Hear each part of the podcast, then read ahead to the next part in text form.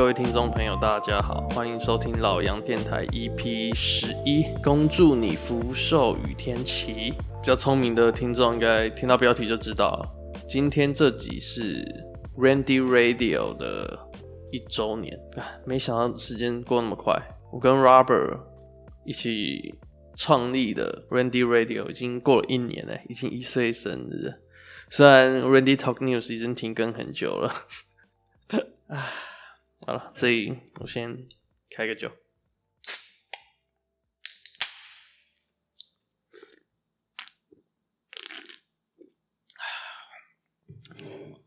上礼拜吧，上礼拜我跟 Robert 讨论过 Randy 的走向啦。基本上，因为 Robert 他有一个正职的工作。他正职的话就比较忙，因为他他其实是在新媒体产业里面工作的，所以他他真的就比较忙啦，节目比较多这样。所以我们讨论之后是觉得说，我是觉得我不希望我们录音是有压力的，所以我们 Randy Talk News 可能会先暂停更新，也许一个礼拜会重开，也许一个月会重开，也许永远不会。但我不会把这节目下架，就是它永远都有个位置位置在那里的，就是怎么讲？毕竟我对 Randy Talk News 还是有感情的啊，等 Robert 比较有空，我们就是做游行的做一集。但是，嗯，毕竟其实我我我也是把 Randy Talk News、Randy Radio 当自己的小孩啦。虽然停更有点小难过，但老杨电台还是会继续录啊，所以没有问题的。我还是会秉持着 Randy Radio 的精神继续录音，让这个地方变得更好，更多人可以收听。总之，Randy。Talk News 就是会先暂停更新啦，我们讨论出来的结果就是这样。然后上礼拜啊，OK，上礼拜我不是提到说这次录音就会在一个新地方录音吗？其实我南漂了，我南漂到高雄。讲真的，我真的蛮喜欢高雄这个城市的，原本就很喜欢，因为以前我在南部读书嘛，交的前女友也是高雄人，然后就在高雄生活一段，在高雄生活一个蛮长的一段日子啊。最近刚好朋友要在高雄开一间店。我就顺势过来一起当分母，毕竟反正我也 蛮喜欢这个城市，所以想说 OK，顺便换个环境，因为我觉得在我在北部比较少朋友，边缘人啊，我南部我交的朋友都是南部人，那我想说来这边平常就可以出去一起玩啊，周末可以一起出去一起玩，那一起生活可能会有一些不同的火花，想这样录音起来啊，比较多故事可以讲。但至于我怎么来的，哇。光回想，光回想就好累哦。我不是搭客运来，我也不是搭高铁或搭火车来，我是 骑着我的机车，一路背着行李从桃园骑到高雄。干，哦，真的是那天真的是有够累的，累到一个极点。我结论是哈，我的结论是没事不要骑机车环半岛了，真的是会累爆。那至于我为什么要做这种白痴的事情，原因是因为我当初我前女友是高雄人嘛，然后我分手的时候。我就没有理由继续留在高雄，然后离开的时候，我也是骑着机车回桃园的。那时候我就有一种想象啊，那黄玠的歌词有没有？黄玠的那一首叫什么？我以为噔噔噔噔，我以为骑摩托车旅行就能变英雄。哦，我被这首歌词印象蛮深的。那那时候我就是总觉得。就是我骑摩托车旅行，可以像动画里面那些冒险者一样，你你们懂吗？就像我一路的骑机车向北方冒险，我沿途会遇到各式各样的事件啊，遇到好心的老奶奶啊，那遇到遇到为我加油的路人啊，然后沿途看着不同的风景哦。当我到达桃园我的家乡的时候，我已经走出阴霾了，可以展开我的新生活。我的想象是这样啊。可能有点愚蠢，但 实际但实际情况是，我中午十二点从这边出发，一路向北。哦，其实讲真的，刚开始出发真的蛮有热血的，然后想说，哦，这趟旅程一定会有各式各样的事情发生。结果就是沿途吃了一堆沙，走的都是那种产业道路，一堆砂石车、大卡车，根本没有什么风景可言。高雄骑到台南那一段。他是走海边，那那时候还有稍微看到一些海，还还不错。但是我记得当时一出了台南之后，哇，都是田啊，没什么好看的，越北越荒凉。讲真的，南部还有一些余温可以看，北部就是马路马路马路，两旁都是山，而且有骑到我骑到苗栗的时候，那种超偏僻的地方，那时候已经快晚上了，看我超怕死在山里了。总之，我那时候撑着疲惫的身体，然后终于看到那些曾经熟悉的路啊！就我在桃园生活那么久，我看一看到桃园，我就知道哦，回来了。可是却却和我想象中的不一样啊！我想象中是城市灯火通明的，然后迎接我回来这座城市。结果我那天回去下着雨。桃园下着雨，然后刚好礼拜天吧，一堆一堆店都没开啊，死气沉沉的，哇，好像很超不欢迎我，街道超冷清。那时候我心里就有一个想法，就是啊，中坜，我不是我是中坜人啊，我那时候觉得中坜真的不是我的城市，桃园真的不是我的城市，它是我的故乡，但不属于我，就跟那个那个什么《魔女宅急便》一样，要要寻找一个自己的城市。我内心真的觉得高雄是我的城市啊，想起来其实也是蛮忧伤的。但中坜是不错的地方啊，在那边回家乡住了几年之后，还是觉得中坜是不错的，也有很多好吃的。所以以后有机会带大家去，就是我带着录音设备去吃东西给大家看。结果过了几年，我还是选择了一样的方式，然后用着一样的幻想，骑着我的龙龙。哦，对，哦，对，对。我的机车叫龙龙，所以我算是骑龙龙一整天了啊。Anyway，虽然沿途啊，就是从桃园再骑骑回高雄，沿途也是吃了不少沙，骑到双手双脚都超级酸，我真真的不骗你，而且我骑到有点想睡，快睡着，然后整整个手都没有知觉。不过心境上还是跟那时候回中坜的感觉不太一样。当我看到高雄的时候，我没有那么悲伤，而且有种哇，好像真的能在高雄。能有新的生活、新的冒险的那种憧憬、那种感觉，但当然，其实我在这里已经几天了，其实有一点点打破我的幻想。虽然是跟朋友一起合租啊，但他们要还有一段时间才会来这边，所以我我现在其实算是一个人住在这，其实还是会感到有点寂寞啦。毕竟我在桃园时候是跟家人一起住，我身旁就是我弟我妹。回家之后，工作回家之后，或者在家录音完。马上就可以有温暖的，马上就有热腾腾的饭可以吃。无聊的时候还可以找我弟聊天，一起去吃个宵夜。讲真的，还是会感到有点寂寞了，有点有点像是刚刚脱离蛋壳的那个雏鸡，你知道吗？就是少了那个外壳的保护，充满那种极度不安全的感觉，而且迎面而来的种种的问题啊，每一天都在烦恼要怎么去解决它，然后一直想办法一一克服。我我知道。讲这种好像有点草莓还是怎样，我不知道抱怨啊，只是我觉得这应该是每个人刚脱离的时候会有的感受，这就是我现在最真实的感受，会害怕，但是算是脱离那个舒适圈，真的有那种自己很渺小的感觉，有时候真是感觉很无力。不过生活还是得过嘛，就继续努力，我我还是继续录 podcast，然后继续做我想做的事，然后靠自己努力这样。我最近有在写 open mic 的段子，不知道高雄有没有可以表演的地方啊？我有上网爬一下，只只好像没有，好像没有，就是很固定有表演的地方，所以有可能要再看看，仔细看一看有没有这机会。好啦，闲聊有点太久了，我这边就先放一首歌好了。这边放的是美秀集团的《星蛙袂晓过》。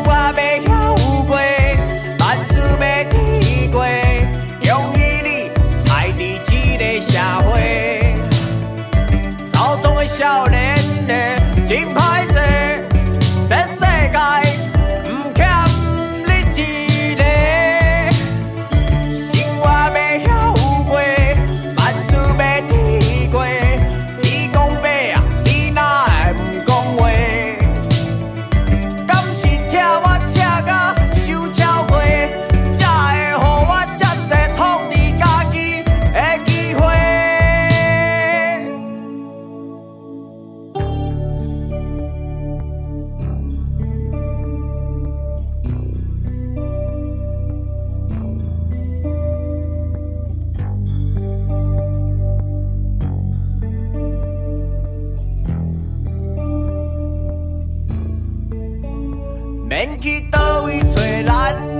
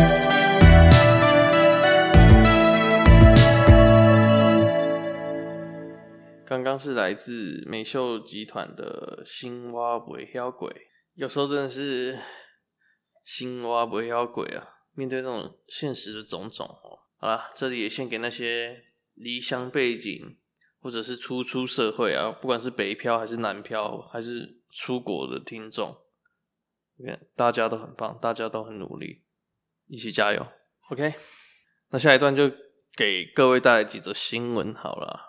哎，第一则也跟去年有关。我们去年 Randy Radio 第一集就有讲到这个，就是又来到一年一度的禁考十一月，No Not November。对啊，去年 Randy 第一集我就记得有讲这则新闻。我们我记得我们标题叫什么？在座还没考的各位都是强者。我讲真的，真的都是强者啊！怕有人没听过我们去年的那一集，这里再讲一下规则好了啊。禁靠十一月，其实规则还蛮简单，就是这十一月这这个月份里面完全不能打手枪，也不是不能打手枪，你可以打，但是不能射出来。你只要射出来就算失败。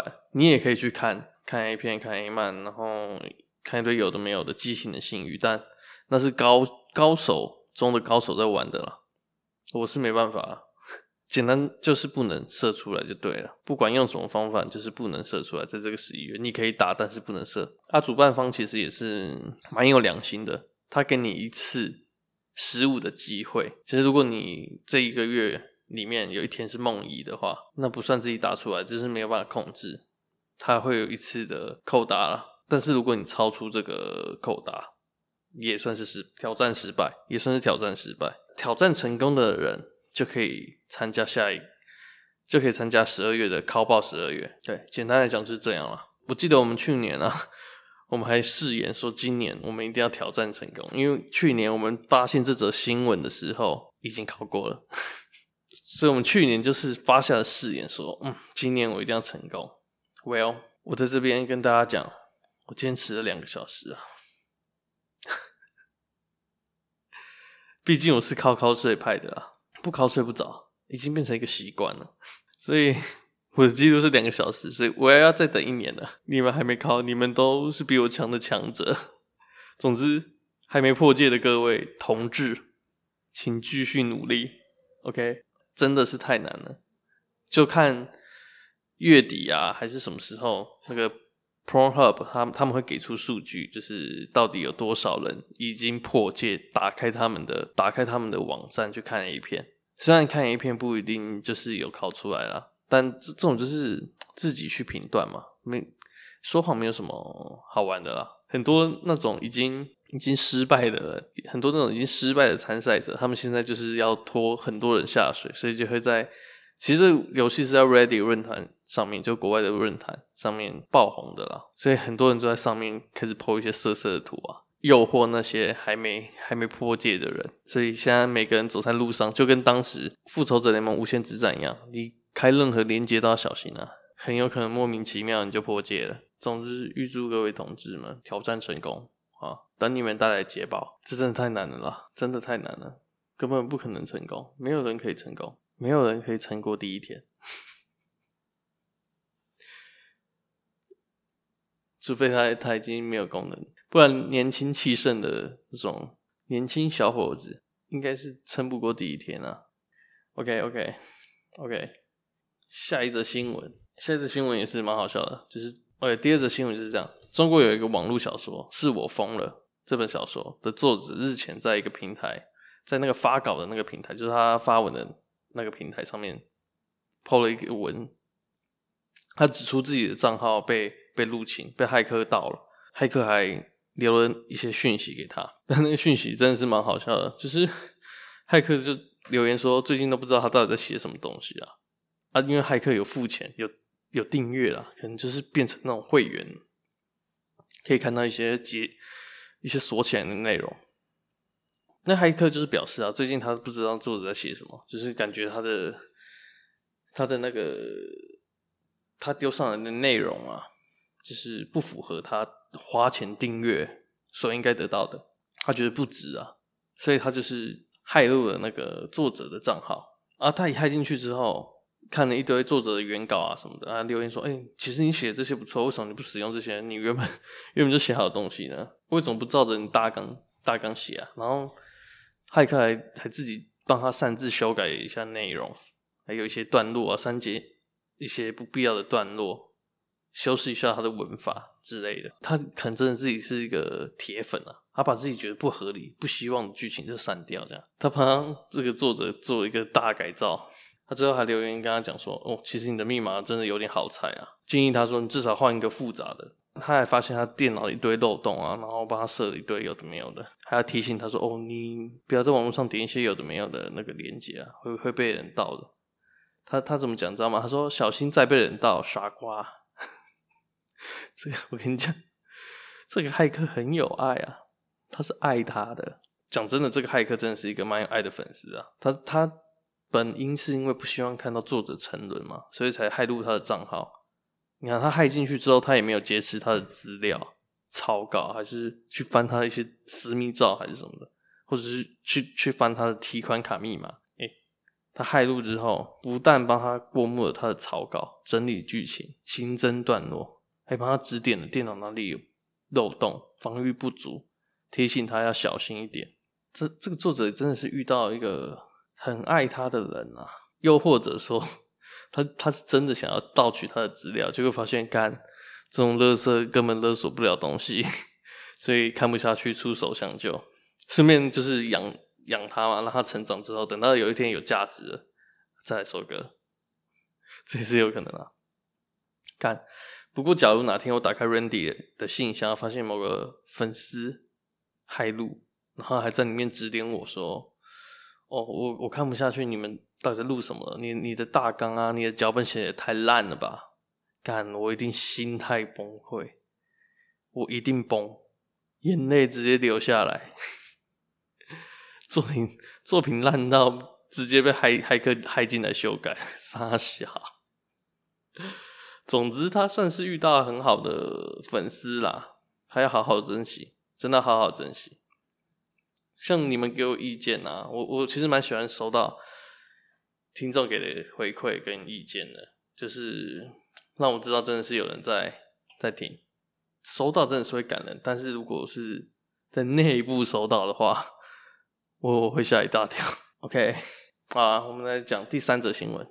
最近中国上一个爱国大片叫《长津湖》，内容好像就是在讲那个朝鲜战争啊，韩战那个时候，中国抗美援朝嘛。然后故事中心就是以，反正就是中国士兵的角度去看，那些解放军角度去看。就是他们如何撑过那些寒冬啊，那些险恶的天气，撑过那些很艰难的旅程之后，击败美国军队，把他打打回打退，反正就是个爱国片啊。听说这片是庆祝中国共产党成立一百周年的献礼片，哎，反正就是满满的满满的甜啊，甜好甜满。而且它上映短短两个礼拜哦，两个礼拜，《长津湖》的票房已经超过六点三三亿美元。已经超过了上汽四点零二亿美元的全球收入哦，而且它只用了一半的时间就超过了，光在中国内部上映就炒过了，所以《长津湖》将成为中国有史以来票房最高的电影。但我觉得是有点爱国心作祟啊！我今天还看到一个新闻，一堆和尚包场去看电影，和尚看电影，哇靠！我还真的没看过，不知道在我们我我自己个人啊，我我是民主阵营的。可能就不太会去看这个东西了，毕竟我也不喜欢，不是很喜欢中国共产党啊。如果是跪舔他的片，我我真的是看不下去，看不下去。不过讲真，中国市场真的是蛮屌，他不靠他不靠全球其他市场，光自己内需就已经就可以就可以有这种超高的票房收入，我觉得很扯啊。总之，我也不是要吹嘘他有多屌多屌啦。我会讲这个是因为中国有一个江西男子啊。简称江西男，江西男姓赖啊，叫赖先生哦。十月二十九日看完电影之后，他对那些他们可能称志愿军嘛，对志愿军吃冷冻马铃薯的一幕感到无比的好奇啊。于是他也拿了一颗冷冻马铃薯来尝试，但是他可能牙齿有一些问题啊，原本就有一些问题。当他咬下去的时候，那个真的实在太硬了，其实就是吃个石头啦。我不懂他为什么会做这种脑残的事情。他一口就给他咬下去，就牙齿就开始松了。最后，最后他就到医院去检查嘛。一检查，医生直接帮他拔了三颗牙齿。然后事后他就把，他就拍影片上来讲讲这件事哦。哦，我看过那个，我看到那个照片，应该不是拔三颗吧？应该是只剩三颗吧？他牙齿 有有点少诶。为什么他会那么蠢啊？这让我想起以前之前有一个影片，就有一个人。他看那个网络影片啊，把玉米插在电钻上面，然后开启电钻之后，他牙齿靠上去，他就把玉米就会把它刮下来。这样，他可能看到卡通还是什么，他就去模仿，就一一模仿，看牙齿全部飞掉。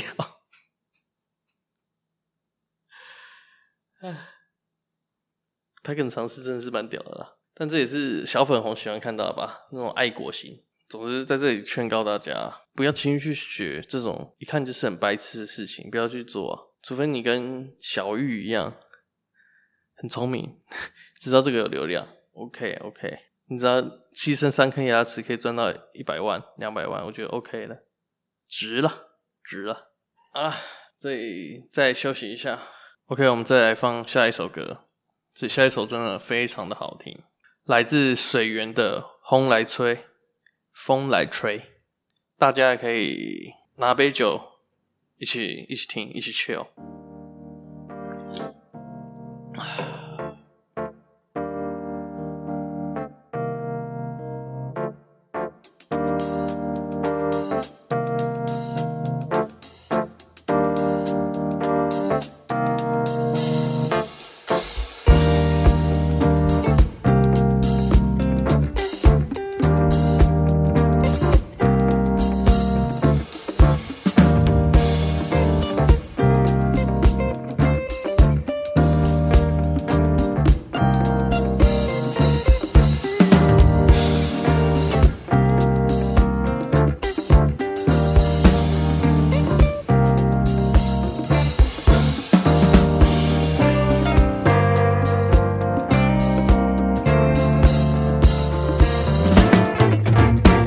最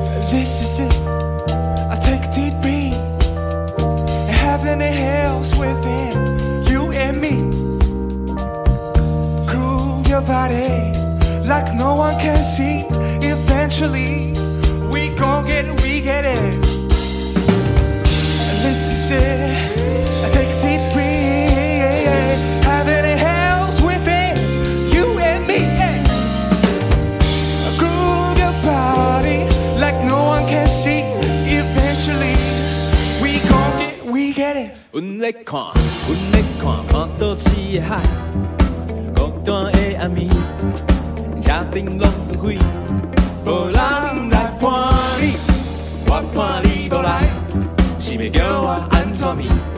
你的方向驶倒去，是要安怎完成？我的眼中拢是沙，看无你心情，你时间了了去，毋通最后我卡起，阮的上尾一口气，毋愿点点吞落去，毋管方向驶倒去，大汉的囝拢会转去。When it's your time to shine, baby, you gotta shine bright. Cause you know you a star, baby. Just dance yourself to the moonlight. 风来吹你的爱，你无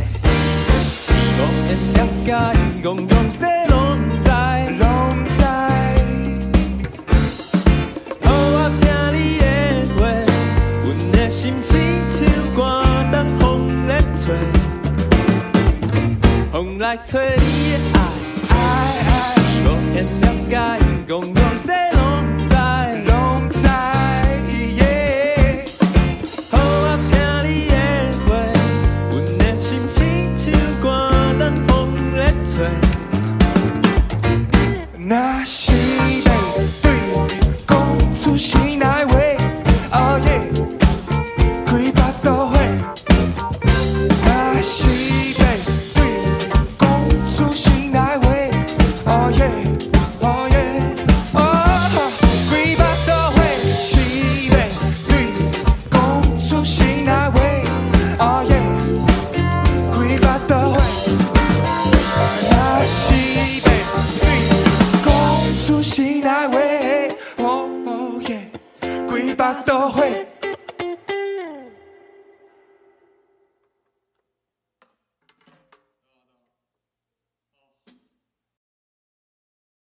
干是不是非常好听？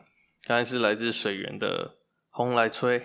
OK OK，我们这边一样，每个礼拜必做的推片时间。这一拜我因为看到那个八十光年的预告，大家有没有看到？看看到那个真是很感动哎！不知道为什么，我就是莫名的有种想要喷泪的感觉，好想上太空哦！哇，他放那个 Starman 真的太赞了，我一定会去电影院看，一定会去。难怪当时小朋友哈。就是难怪当时这个《玩具总动员》里面啊，那些小朋友这么喜欢巴斯光年。干，如果是我自己，我都想买一只巴斯啊！我们这一拜就是要推《玩具总动员》一、二集，不是不想推《玩具总动员》三、四啊，不，也不是说他们不赞，只是在我心里面，一、二集经典程度是后面两集完全无法撼动的。而且我不知道是不是以前的审查比较宽松，还是那时候迪士尼给创作的自由更大。其实我觉得第一集《玩具总动员一》蛮黑暗的，看那个玩具虐待狂阿薛啊，然后胡迪胡迪胡迪陷害巴斯光年，应该这这不算剧透吧？这已经是个历史经典片了，没看的真的不是我的问题。还有那个阿薛，那些那些被他改造的玩具包围的时候，那边根本是恐怖片的经典啊！然后玩具突然跟他讲话，干，真的是恐怖片，超级恐怖。第一集、第二集真的是也是出了很多那种经典的台词，还有经典的场景啊，像第二集那个胡迪不是肩膀被拉破嘛，然后他们请那个维修的人来维修，哇！那里真的是经典中的经典，看那个小小小巧的盒子，还有一个还有一个椅子是可以放那些玩具的哇。那个那一段真的是经典中的经典，还有很多经典场景啊。机场那个行李箱的那个救援的片段也很好看。还有第二集那个玩具躲到三角锥里面过马路嘛，还有开那个 披萨星球的车子，还有一堆经典台词啊，像那个胡迪对阿薛讲那个。听清楚，要乖。还有那个胡迪，胡迪超级不满巴斯说那个说的那句啊，你只是个玩具。还有最经典的，我看那个预告的时候也是，也是哦，fuck，飞向宇宙浩瀚无垠。那个预告，巴斯光年预告最后那一句，To infinity and beyond，fuck，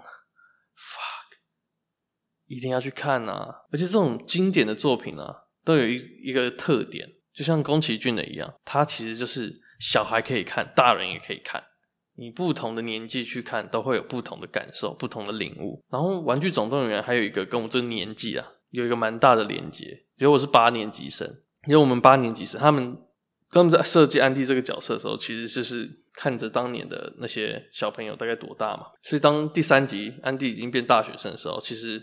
我那时候也差不多是大学的那个年纪，差不多的时期。虽然我觉得第三集没有前面两集那么精彩啊，不过第三集结尾那边，就是安迪最后一次玩他的玩具，然后哇，干也是哭惨，真的是哭惨，就好像自己也舍不得那些玩具的离开一样。然后最后安迪回头看那些玩具，哦 fuck，干，真是哭爆，哭爆。啊，反正这礼拜我就推荐《玩具总动员》一、二集啊。如果时间允许的话，你也可以接着看第三集。第四集我不是不推了，但我觉得前三集看蛮完整的。第四集其实也蛮蛮多哭点的，但我还是觉得一、二集的经典无法撼动。好了，差不多来做个结尾了。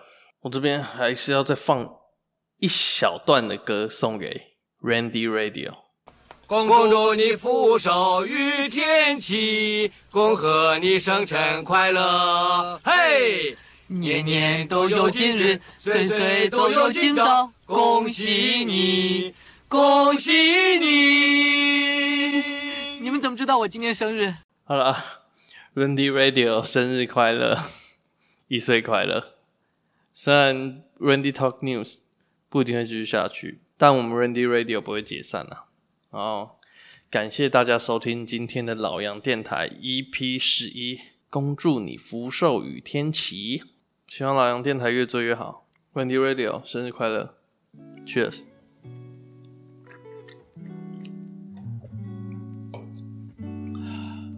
好了，也感谢大家今天的收听，那我们下礼拜再见，拜拜。